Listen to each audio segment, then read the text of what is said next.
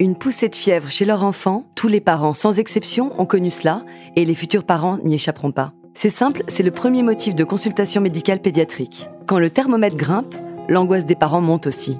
Alors avec Camille, on va tout vous expliquer. Pourquoi ça monte et comment ça descend. Bienvenue dans Ma Santé en Poche, le podcast d'UPSA qui répond à toutes vos questions santé du quotidien. Bonjour Camille. Bonjour Sandra. Ton fils, ça va mieux? Oui, oui, ça y est, la fièvre est retombée. Tu me connais, j'ai tendance à m'inquiéter dès que le thermomètre affiche plus de 38. C'est pour ça que je suis impatiente d'écouter tes conseils sur la fièvre de l'enfant.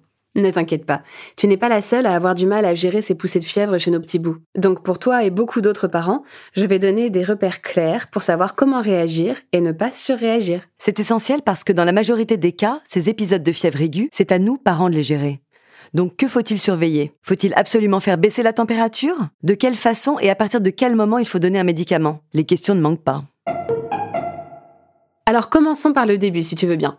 Comme à chacune de nos rencontres, je vais passer par une petite phase d'explication physiologique. Que se passe-t-il dans notre corps lorsque nous sommes fiévreux? Et là, enfants ou adultes, les mêmes causes produisent les mêmes effets. Oui, nous sommes tous logés à la même enseigne. Bon, concrètement, la température normale de notre corps se situe entre 37 et 37,5. Elle fluctue un peu, surtout au fil de la journée. Elle est en effet légèrement plus élevée le soir que le matin. Et chez nous, les femmes, cela peut aussi varier en fonction du statut hormonal. Mais globalement, tout le monde le sait, la température tourne autour de 37. Mais alors, quand est-ce que notre thermostat personnel modifie notre température et comment? Et surtout celle des enfants? Quand nous sommes agressés. Les principaux responsables, ce sont les bactéries et les virus. Lorsque notre organisme repère ces intrus, il se met en ordre de bataille.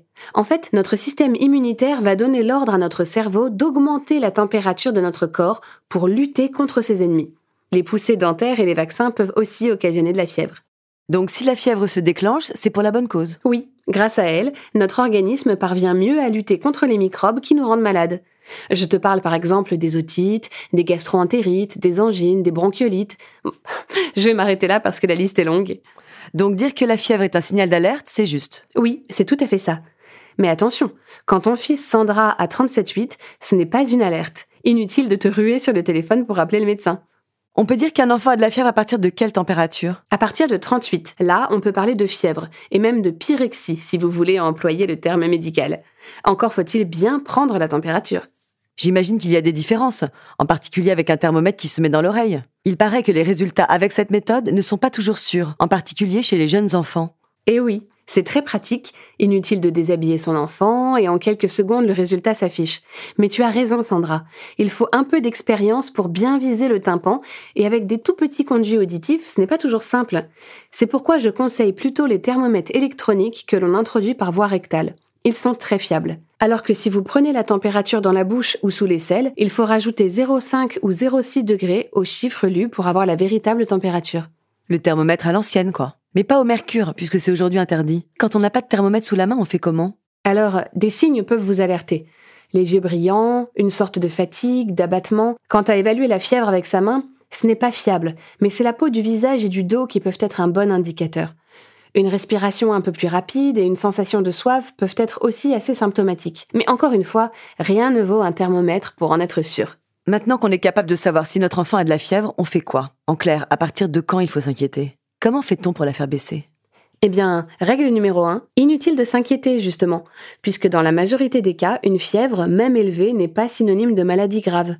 Et règle numéro 2, inutile de chercher systématiquement à faire baisser la température si votre enfant semble en forme. Mais attention, si l'enfant a plus de 40 de fièvre ou s'il a moins de 3 mois, il faut prendre l'avis d'un médecin très rapidement. En résumé, tu me dis que je ne dois rien faire si mon enfant a plus de 3 mois. Non, je n'ai pas dit ça. Rassure-toi, tu vas pouvoir jouer ton rôle de maman à fond et l'aider à mieux supporter la fièvre. Ouf, donc concrètement, je fais quoi? Eh bien, tout simplement, il faut le mettre dans une pièce plutôt fraîche, c'est-à-dire pas plus de 20 degrés.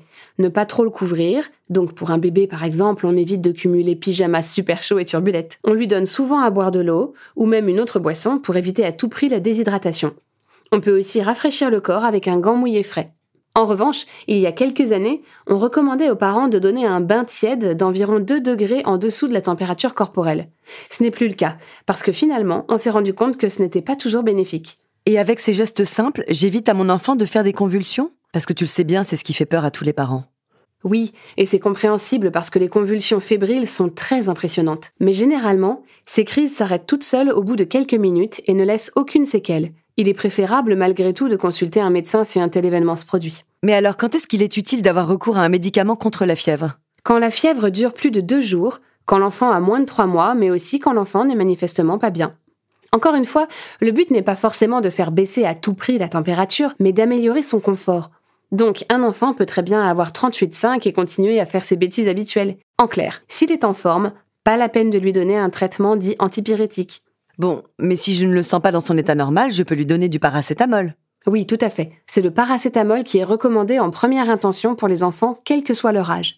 Et c'est le seul médicament contre la fièvre autorisé pour les bébés de moins de 3 mois. Au-dessus de cet âge, l'ibuprofène peut aussi être donné en cas d'allergie ou de maladie contre-indiquant le paracétamol. Évidemment, il faut adapter la dose au poids de l'enfant. Et dernière petite chose, on n'a jamais démontré que l'alternance de deux médicaments différents était plus efficace. Et cela multiplie les risques d'effets indésirables. Si je résume, les antipyrétiques, c'est pas systématique, comme d'autres médicaments bien connus. Et il faut être très vigilant chez les nourrissons de moins de 3 mois. Mais finalement, quand est-ce que la consultation d'un médecin devient nécessaire? Il faut consulter en urgence si l'enfant a moins de 3 mois, mais aussi chez les enfants dont la température est de 40 ou plus, en cas de mal de tête important, de vomissements répétés, de raideur de la nuque, de déshydratation et de respiration difficile. Dans les autres cas, il faut consulter dans la journée si la fièvre dure depuis plus de deux jours ou si les symptômes persistent malgré le traitement contre la fièvre. Donc tu nous dis quand même de nous fier à notre instinct de parent. Mais oui. D'ailleurs, la haute autorité de santé recommande aux médecins de tenir compte de la perception des parents pour bien prendre en charge la fièvre de l'enfant. C'est stipulé noir sur blanc dans les recommandations officielles. D'accord. Merci pour tout Camille. J'espère ne pas être confrontée à cette situation prochainement. Je te le souhaite. Mais si c'est le cas, pas de panique en tout cas. Merci encore de nous avoir écoutés. N'hésitez pas à partager notre podcast, à le noter sur les applications. À bientôt pour un nouvel épisode de Ma santé en poche.